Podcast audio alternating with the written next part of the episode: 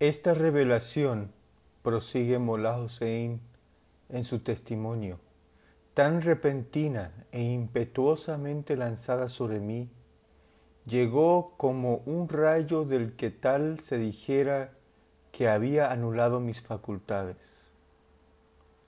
Me sentí cegado por su esplendor deslumbrante y abrumado por su fuerza demoledora. La emoción, la alegría, el sobrecogimiento y la maravilla remecieron las entrañas de mi alma. Entre estas emociones predominaba un sentimiento de dicha y fortaleza que parecía haberme transfigurado. Cuán endeble e impotente, cuán abatido y tímido me había sentido antes. No había podido entonces ni escribir ni caminar, pues así de trémulos estaban mis pies y manos. Ahora, sin embargo, el conocimiento de su revelación había galvanizado mi ser. Me sentía en posesión de un poder y valor tales que si el mundo con todos sus pueblos y potentados se hubiera coaligado contra mí, yo solo e imperturbable habría resistido su asalto. El universo entero semejaba ser poco menos que un puñado de polvo en mis puños. Parecía ser yo la voz de Gabriel personificada que convocaba a toda la humanidad. Despertad, pues he aquí la luz matinal ha despuntado. Alzaos, pues su causa ha sido manifestada. El portal de su gracia está abierto de par en par. Entrad, oh pueblos del mundo, pues quien es vuestro prometido ha llegado. Sin embargo, es mayor la luz que se obtiene sobre el episodio que habría de marcar la declaración de la misión del Bab al leer atentamente el primer, más grande y poderoso de entre todos los libros de la dispensación Babí, el celebrado comentario sobre el Sura de José, el primer capítulo del cual, según se nos asegura, surgió en el curso de aquella noche de noches de la pluma de su revelador divino. La descripción que del episodio nos ha dejado Mola Hossein, así como las páginas con que abre el libro, atestiguan la magnitud y fuerza de esa poderosa declaración. El alegato de ser nada menos que el portavoz de Dios mismo, prometido por los profetas de épocas pretéritas. El acerto de que al mismo tiempo era el heraldo de alguien inconmensurablemente mayor que él mismo. El emplazamiento que hizo resonar dirigido a los reyes y príncipes de la tierra. Los graves avisos dirigidos a la principal magistratura del reino, Muhammad Shah, el consejo que impartiera a Haji Mirza Ghazi de temer a Dios y la orden taxativa, taxativa de que abdicara de su autoridad de gran visir del Shah y se sometiera a quien es el heredero de la tierra y de todo lo que contiene. El desafío lanzado a los gobernantes del mundo al proclamar la autosuficiencia de su causa, al denunciar la vanidad de su poder efímero y al reemplazarlos a apartarse todos y cada uno de su dominio y a entregar su mensaje a los países de Oriente y Occidente Estos constituyen los rasgos dominantes de aquel contacto inicial que señaló el nacimiento y fijó la fecha del inicio de la era más gloriosa en la vida espiritual de la humanidad. Con esta declaración histórica despuntaba el alba de una edad que señala la consumación de todas las edades.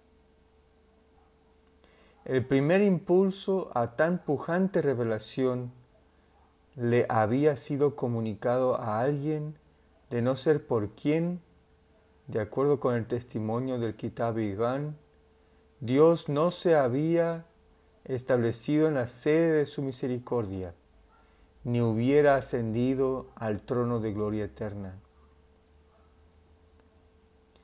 Sin embargo, hasta que no transcurrieron cuarenta días, no comenzó el reclutamiento de las diecisiete restantes letras del viviente.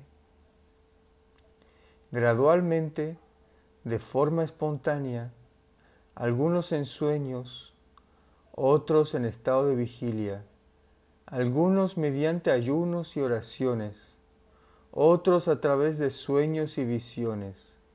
Descubrieron al objeto de su búsqueda y fueron alistados bajo la bandera de la recién nacida fe. La última, aunque primera en rango de estas letras, en ser inscrita en la tabla preservada era el erudito Jodús, de 22 años de edad, descendiente directo del imam Hassan y el discípulo más estimado de Seyyed Qasem. Le precedió una mujer, la única de su género, quien, a diferencia de sus condiscípulos, nunca alcanzó la presencia del Bab investida con el rango de apostolado en la nueva dispensación.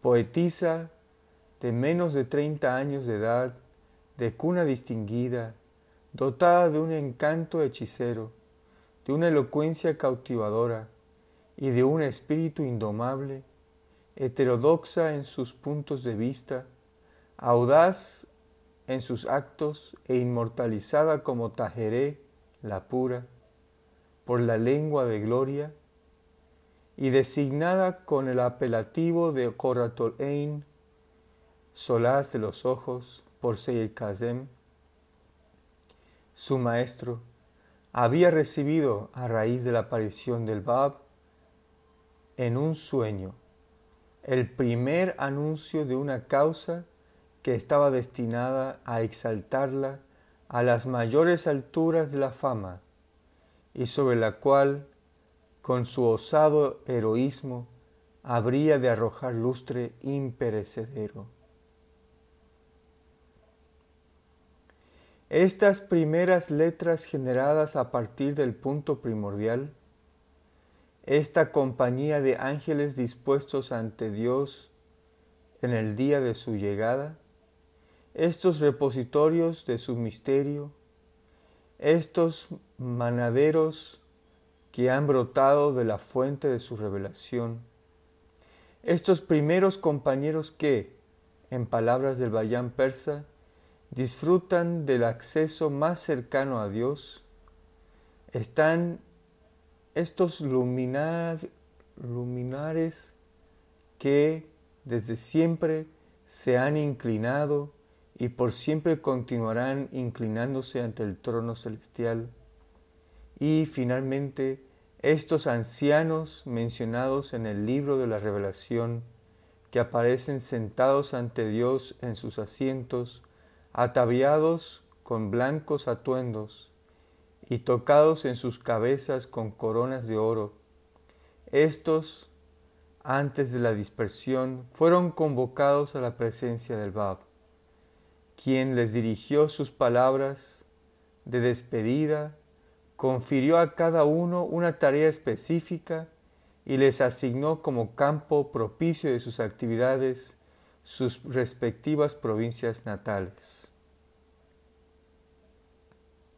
Les conminó a que se condujeran con la mayor cautela y moderación. Les descubrió la grandeza de su rango y recalcó la magnitud de sus responsabilidades.